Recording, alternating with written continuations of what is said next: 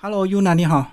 Hello，金明大哥你好。好，Yuna 先自我介绍一下。嗯，大家好，我是幽兰听心室的创办人，然后我是呃专门做我是牌卡咨询导师，用牌卡来帮别人解决人生迷惘。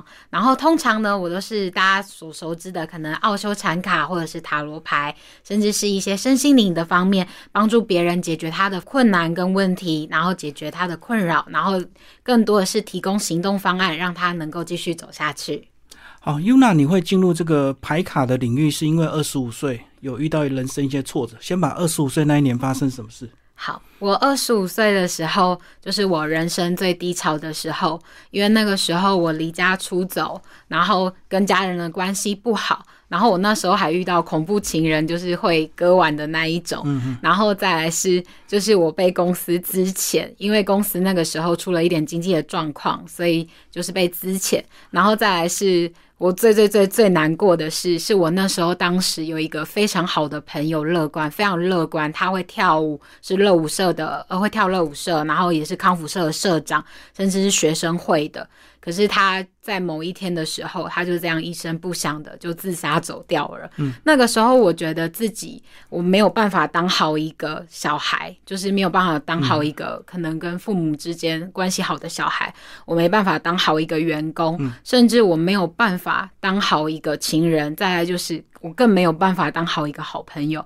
我觉得自己是一个失败品，就是人生最糟糕的时候，所以我就遇到了塔罗牌，甚至是大家，呃，就是我人生中的这副牌卡。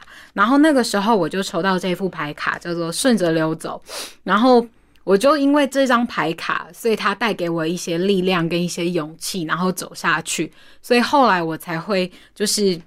默默的就变成了嗯牌卡咨询导师，因为我相信，如果这副牌可以带给我力量，那一定也可以帮助别人走下去。嗯，那时候二十五岁跟家庭相处不好，是因为他们对你的期待不一样吗？嗯、我觉得我的爸爸妈妈也有一些课题，就是他的家庭的关系，因为我的妈妈，呃，这一段就是我的妈妈，她小时候。呃，是一个非常成绩优秀的人，嗯，可是她的妈妈就是她小的时候有很多的兄弟姐妹，可是女生都被送出去了，然后女生被送出去了之后，只有她唯一有被送回来，因为她太爱哭了，所以那个时候她也是呃，在那个村庄里面，她是第一个有上大学的女生，甚至念到就是。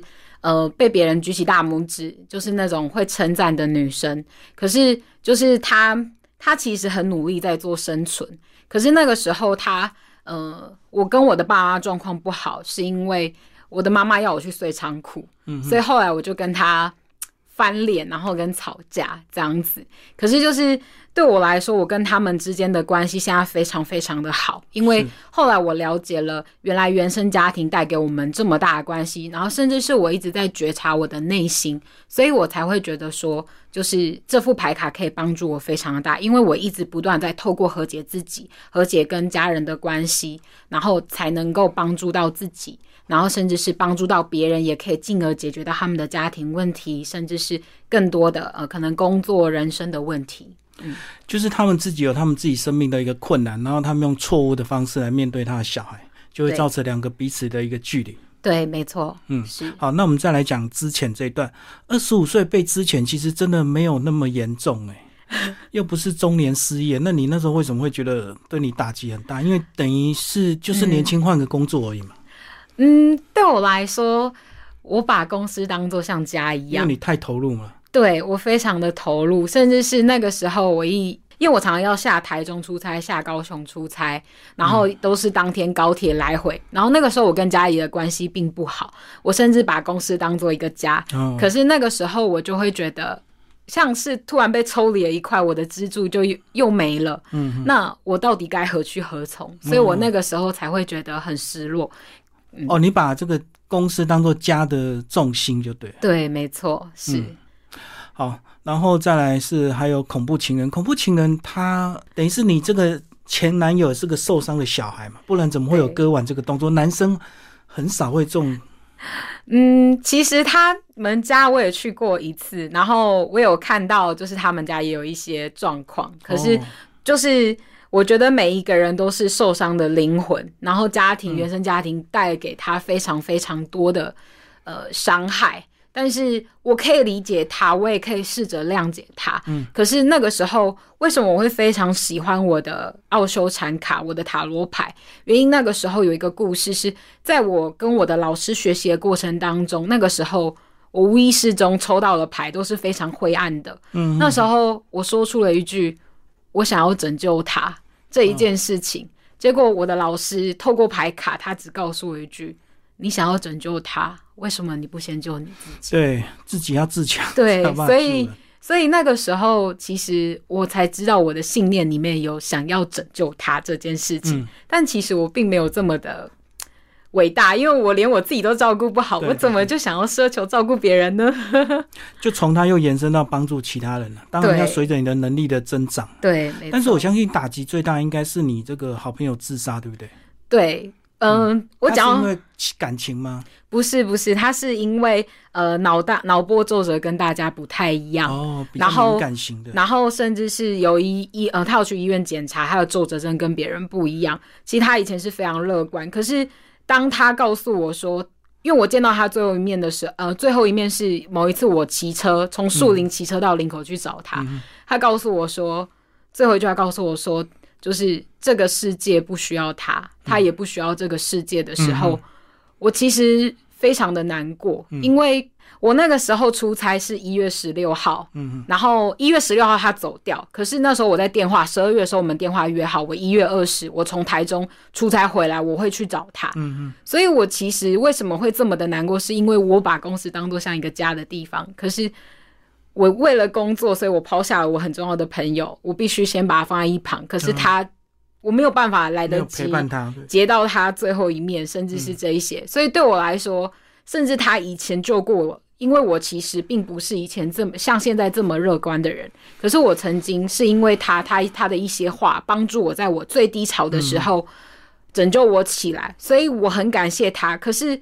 在他需要我的时候，我却没有能力拯救他，所以是直到现在，我有能力可以救很多很多的人，帮助很多的人。因为我其实从头到尾都没有要任何一个人活下去，嗯而是我只是希望他们能够走一步，多走那么一步就好。因为这个世界是很棒，可以带着盼望生活的。那身心灵疗愈的这个方式或方法，或者是派门非常的多。那你过去应该。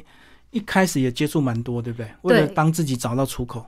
对，就是其实你在疗愈身心灵的过程当中，你会去接触到非常非常多的派门，或者是，可是我觉得最终你还是得回归到自己的身上，因为你就算学的再多的东西，还是要透过不断的学习、自我觉察，甚至是你会知道说，诶，自己现在的状态如何，而不是你学了很多的东西，可是你并没有实际运用在你的生活当中。嗯。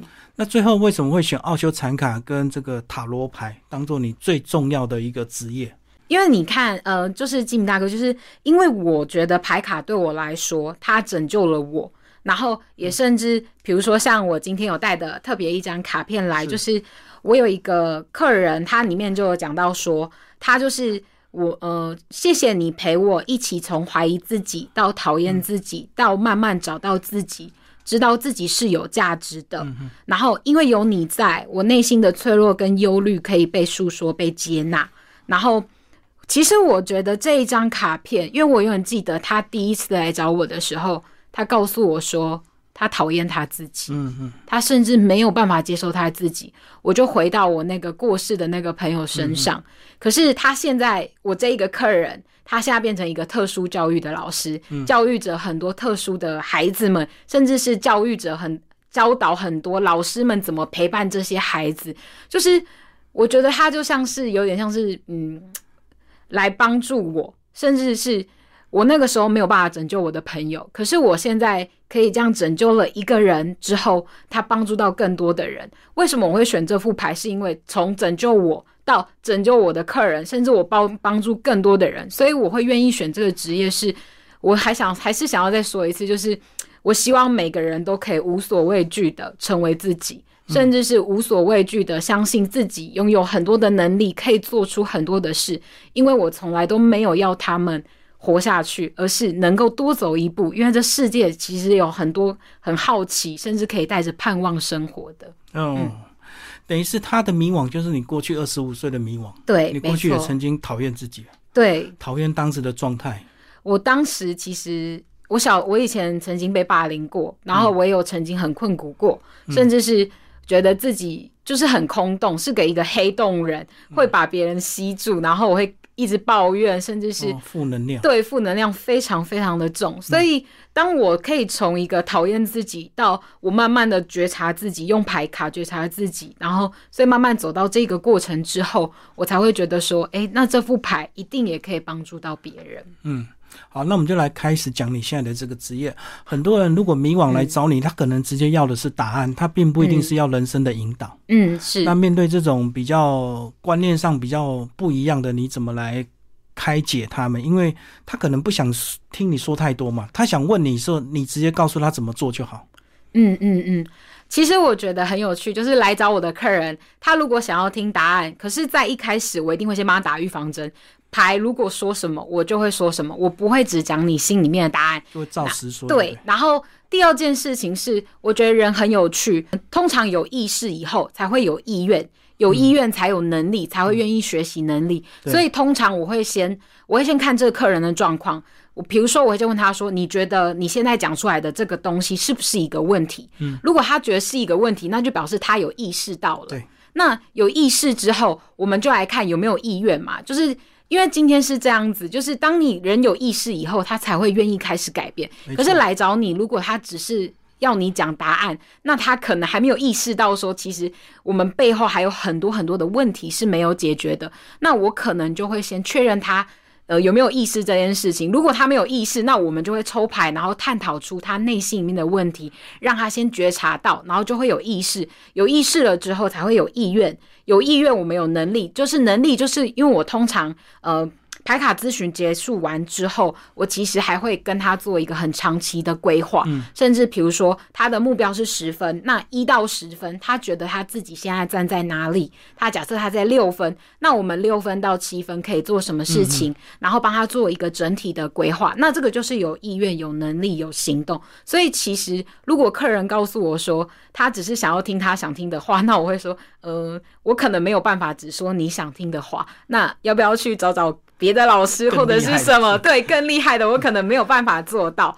对所以等于你的引导是需要一点陪跑时间了，对，没有办法马上就见效。可是刚刚讲到有意识、有意愿，可是嗯，通常很多人都做不到。对我知道这个东西不好，可是啊，比如说这个恐怖情人不好，可是我偏偏就爱死他。其实我很常遇到这样子的客人，我觉得很有趣是。我说的人一定是这样嘛？人是一个习惯的动物，对就像你一定是第一次，我觉得最难最难。我今天没有要一个人马上就会改变，而是让他有意识。我会告诉他说，其实每一个人都跟你一样，一定都不是第一次就改变。那最难的是什么？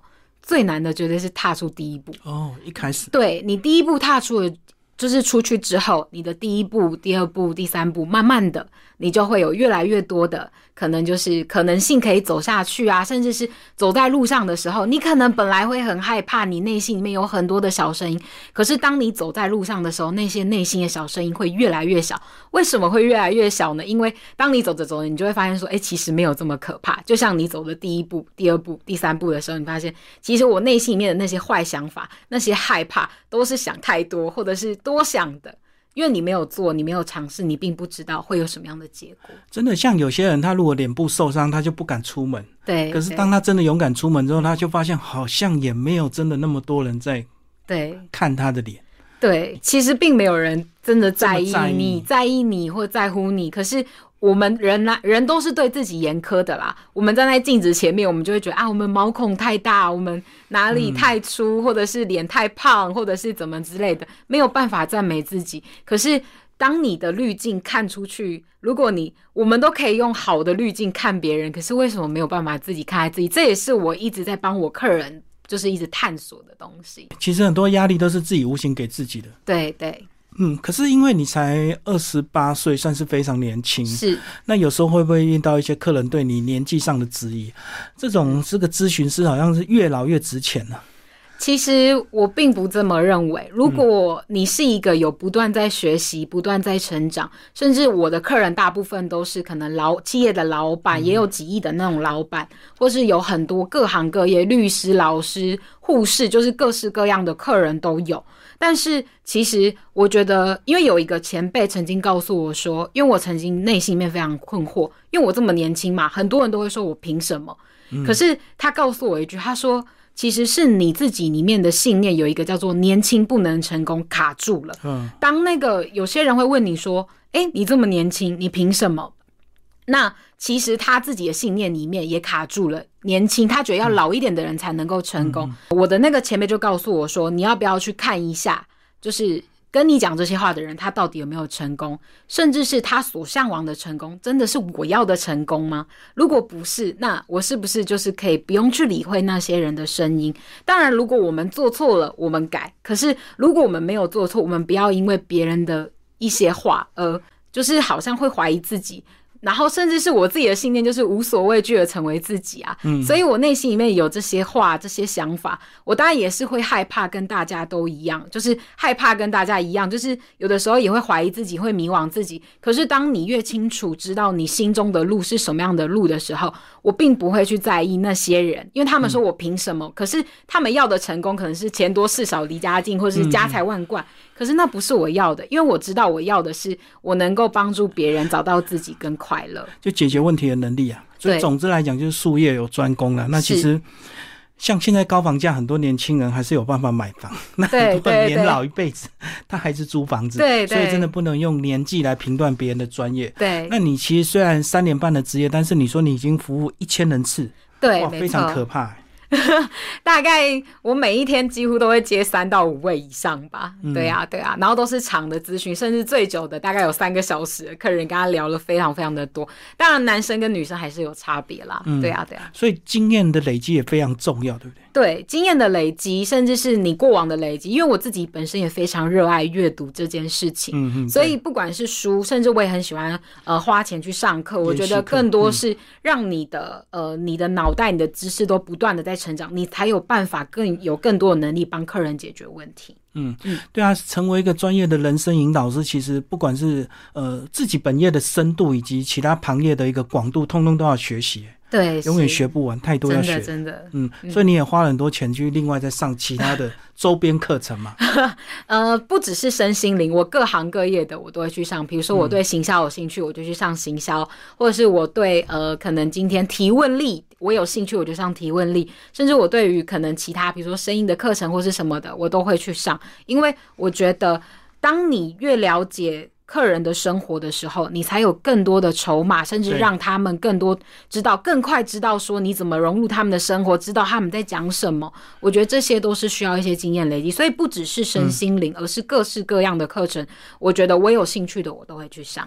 对，上完课之后，当然都需要所谓的验证嘛。对，所以验证就是用在这个所谓的这些客户身上，在他们身上去找到原来如此。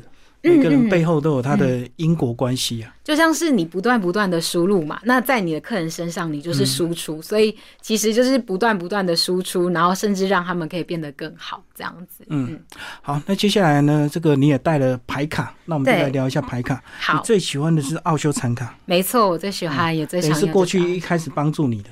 对，因为他就是非常直觉跟非常的内心，就像我常说的“顺着流走”这张牌。这个人他并没有拼命拼命的游泳。通常我们在游泳池里面，我们会 不断不断的游泳，甚至在大海里面。可是这个人他的手是放在背后的，然后就这样飘啊飘啊飘。所以这一张牌其实是不就是告诉你说，不管任何的事情，其实你只要顺着人生之流，你就能够走向你想要走的路。所以我觉得那个时候，在我最低潮二十五岁的时候，帮助我非常非常的大。就是这张牌，每次我都会想到这张牌，让我就是告诉我说，我只要顺着人生之流，没有什么坏事的，一定每一件事情都是来到你生命中的礼物，甚至给你更多的东西。嗯就顺势而为，你的人生就会过得轻松一点。对，没错，没错。可是有看到那个小鱼逆流而上，人生激励的故事。当然，当然啦，塔罗牌有趣的地方就是，通常不是有很多那种大众占卜嘛？不是有很多。通常我不太会单张牌解释，但是大众占卜为什么只有六七十趴准？就是因为它是单张牌解释。可是客人的话，我们就是会用三至少三到五张牌，因为牌跟牌之间是有所关联的。嗯，所以我们才会呃，就是用这样子的方式。嗯，其他牌也顺便介绍一下，还有其他的牌吗？嗯，像是这两张牌好了，我觉得它很有趣，一个叫做源头，一个叫压抑。左手边的压抑是。因为它是火之牌十号牌，十号牌就是看起来，因为大家都会说一号牌是开始源头，因为它没有数字叫一号牌，一号牌代表开始。那其实大家都会说，哎，那如果我抽到这张牌的时候，我是不是就是表示说我现在工作不好，我感情不好，压力很大？但是我都会说，其实有点像是。其实这张牌是非常好的牌，为什么？因为十号牌一一号牌是开始嘛，十号牌是结束。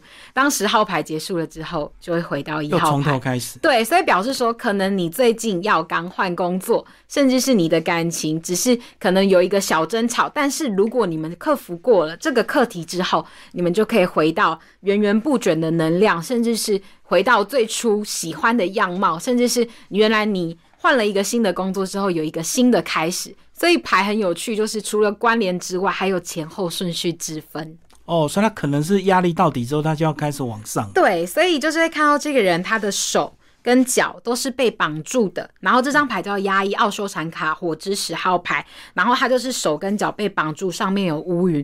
可是当你走过了这些课题之后，回到源头，就像一个热能，就是受精卵太阳一样，慢慢的发光发热。对。所以，真的解牌都不能用个别的单张牌来解，对不对？呃，其实也不是说不能用单张牌，可是通常我会说单张牌用自我觉察是好的事情。嗯，对。然后就是用一些呃，比如说像你看到这张，这张是旅行牌，然后它是火之八号牌。那通常为什么我不会单张牌解释？是今天如果我们问男女朋友感情的时候，他们会说哦，我们越走越远，已经心已经分开了。但其实不是，有的时候如果说。这两张牌一起看的时候，只是你们现在可能暂时的心里面是有一点分别分开来的，因为这边左下呃左下角有一个小黑点嘛，是一个人他在爬一座山要到达这个目标嘛，嗯，那。如果两张牌一起单张牌的时候，你会说啊，惨了，要分手了，是不是？呃，没有办法大到达目标。当然，在工作牌的时候，他会说哦，就是你要设定好你的目标。可是两张牌一起看的时候，是你们正在面临你们克服要克服你们的问题，否则你们会分道扬镳，越走越远。可是走到源头，就是想一下你们最初的初衷，为什么你们在一起？那为什么你们会喜欢彼此？就是我通常都是透过问题去问询问我。我的客人，然后他们透过自我觉察的方式，甚至是能够帮他们看到更多的问题，这样。嗯，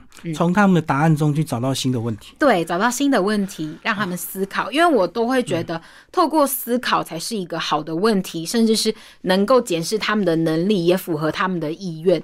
因为如果你只是告诉他们说不对，你现在就是该怎么做，该怎么做的时候，那个能力是。有点像是你在告诉你的客人怎么做，可是你通常你没有办法背负他们的人生，没错，而且你也并不能够确认他们现在的能力到哪里。可是当你透过问题，他们自己讲出来的话，第一个是他们记忆跟印象会最深刻，第二个是他们一定会通常会符合他们的能力，不符合他们的能力的时候，他们是不会说的。嗯嗯，就不会有这种念头，就对。对，没错。好，刚讲除了用几张牌一起来综合分析，你另外还会参考什么因素？比如说血型啦，或者是星座什么的，我通常是会用他们的职业来说他们的话啦，所以比较不，比如说今天这个人是律师，通常律师或法官的印象的时候，我都会比比较像是会有条有理跟他们讲述一二一二三，比如说第一项要讲什么，第二项要讲什么，第三项要讲什么，所以反而是说话的方式会有所调整，反而不是说还会参考什么。嗯嗯，就以职业为主，就这样他们比较容易听得懂。对，因为我其实觉得排卡这种东西虽然觉察，可是如果我每次都用同一套的方式在讲他的，比如说像律师，我可能就要用，比如说哦，呃，你跟客人在讲话的时候，原来现在你的工作有一件事情很重要，你要先讲重点，因为客人听到说哦，你我没有罪，那他才会愿意把话继续听下去，而不是说就是呃直接告诉他说哦，你现在就是呃。有可能客人听不懂你说的话，但你并没有告诉他问题点在哪里。因为我觉得占卜师真的形形色色太多了，所以很多人会引用很多其他的，包括西方的又引到东方的，东方的算法又引用西方的这个引。对，就是其实我觉得所有的我学习所有的东西都能够混合在一起。嗯，因为就像是牌卡，我也有时候并不会只单用一副奥修禅卡，甚至我会用韦特塔罗，也会用呃彩虹卡，就是各式各样的牌卡搭配在一起。能够更多的自我觉察，我觉得最重要的是能够帮助客人。所以不管是西方跟东方，其实我都是非常喜欢。不管是星座或者是什么，有的时候也可以跟客人聊天。但是星座是最直接，因为大家都知道的嘛。嗯嗯。所以以上一切都是所谓的技巧，但是目的就是要帮助这个人，就对。对，就是帮助他们可以无所畏惧的成为自己。好，你刚刚聊到这个彩虹卡，那刚好你现场也有带，我们看一下这个，我们比较不常听到。对，彩虹卡其实是。就是它有很多很多的颜色，那彩虹卡嘛，就我们说的有七种颜色：红、橙、黄、绿、蓝、靛、紫。像我现在抽到的这张叫做呃绿色，它上面就有字叫做“我知道在所有仇恨的背后有爱存在”。嗯，那绿色代表什么？就是我们有人生的七大脉轮，我会说绿色代表心轮。对，心轮就是我们心里面所想法会影响我现在所说的一切。就像我现在抽到这张牌，我很清楚跟知道，就是我今天来到。这里也是很多人帮我牵线，给我爱的机会，甚至是我只要说出我内心里面所想到的，紧张也没有关系啦。但是我只要把我内心里面跟我想要传达的意思讲出来就好了。嗯嗯，好，我们最后讲你的这个幽兰听心事是这个名称，为什么取这个听心？嗯，其实那个时候我写了好多好多个名字哦。可是听心这一件事情，因为我觉得很多人会说要疗愈别人要什么，可是我觉得疗疗愈别人这件事情，你要先从倾听开始。其实听心事就是客人他愿意把它交给我，而我会轻轻的把它接住，就是。其实最重要、最重要的是，你有听见客人的问题，甚至是听见客人他是怎么想的，你才能够帮助他解决问题，而不是你只是告诉他说：“哦，这张牌卡告诉你你怎么样。”你一直讲你的方式，可是客人走出去你的门的时候。他还是不知道他该怎么做，所以我觉得最重要。为什么我会说听心事？因为我希望来到我面前的每一个人，他们都能够卸下他们的武装，甚至成为他们最真实的自己，然后并且愿意把他们。的话就是告诉我，然后我能够就这样静静的先倾听，像朋友一样坐在他旁边，好好的听他讲述完之后，陪伴他，并且和牌，因为我都会说牌就像一个朋友一样，能够陪伴他，而我就是跟牌一样是他的朋友，能够给出他可能现在此时此刻能够走下去一步的建议，这样子。嗯，好，你最后家庭关系的改善是因为你后来学习了很多这样的技巧，你能够了解。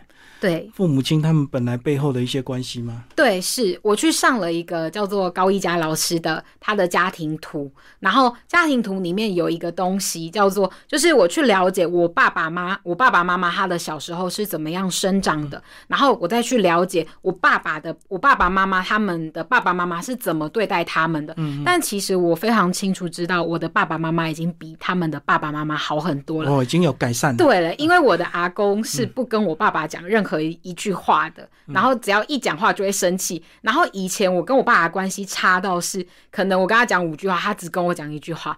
可是昨天的时候跟最近的时候，其实我很感动，因为我以前是没有办法，就是跟我爸好好讲话的。然后甚至是那一天他打电话起来，他说：“女儿，然后你什么时候要回来？”嗯嗯，其实我是非常感动的。我以前，嗯。有一次，那时候在上课，我记得第一堂课的时候，那个时候就是别人问我说：“嗯，不好意思，请问你有爸爸吗？”因为我在讲我的家庭图关系的时候，我从头到尾都没有提到我爸，然后别人都以为我爸可能就是不在这个世界上。但我说我没有讲到，嗯，其实那个时候是因为妈妈或者是什么，很多人常常跟我讲爸爸没有那么好的事情，所以我对爸爸是有怨怼的。嗯，可是当我现在跟爸爸的关系恢复了之后，我觉得很有趣，是我现在可以对我爸，就是我是认真的说，我很爱我爸，因为爸爸对我来说，我现在在这近一年学了这些东西之后，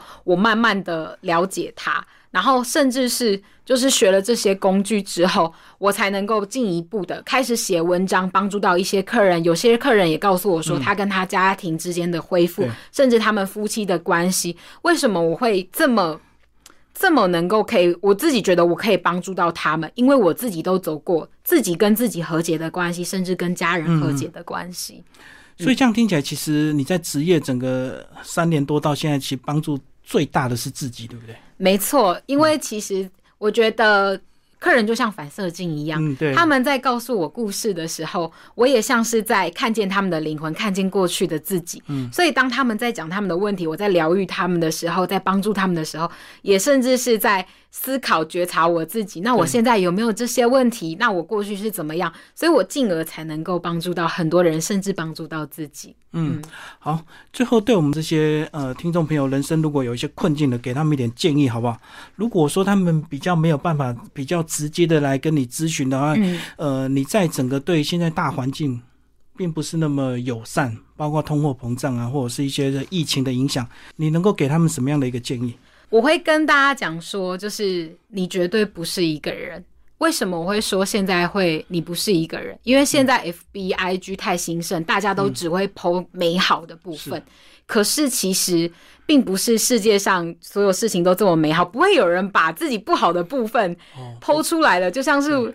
问问我最准，因为我每天都在听这些事情嘛。可是我真的很希望告诉你说，你不用担心，因为你不是一个人，因为所有的人都跟你一样，很多人，然后甚至你也不是一个怪胎，因为我曾经也觉得我自己是一个怪胎。然后，但是其实这些人就是大家都面临到非常非常多的事情，但我只想要你记住一件事情，就是好好的吃饭，好好的睡觉，然后你也要记得好好的笑，好好的哭。因为这个世界跟这个生活还有很多事情是值得你去探索的，甚至你可以带着盼望，就是好好的相信自己能够把自己的能力发挥出来，然后甚至能够无所畏惧的成为自己。因为我真心的觉得，就是尽管遇到了这么多的坏事情。可是一定有一件好的事情等着你是到来，甚至是直接可以出现在你面前，然后甚至是我也觉得你绝对是值得可以拥有在这个世界上的。嗯，谢谢。用你的例子，其实就像你二十五岁那状况这么糟糕，最后你也能够走到今天，就呼应你那张牌啊，什么顺流而下这样子。对，就顺流顺流而走这件事情，甚至是我觉得我现在能够接住客人，都是为什么？我觉得我那么。就是那时候那么惨，要经历这一些，就是因为为了要让我现在能够成为这个职业。虽然讲讲起来很好笑，可是我觉得真的是为了要让我可以现在轻轻的接住这些，就是接住你们，是接住更多的人，就是让我这么难过，这么的惨，都是因为我觉得可能上天让我要来到这个地方做一些事情吧。嗯，对，因为你如果人生太顺遂，生长在很富裕的家庭，你来当引导师好像就没什么说服力啊。对啊，确实是，确实是，对啊。好，谢谢尤娜为我们介绍她的这个牌卡占卜职业，谢谢，谢谢。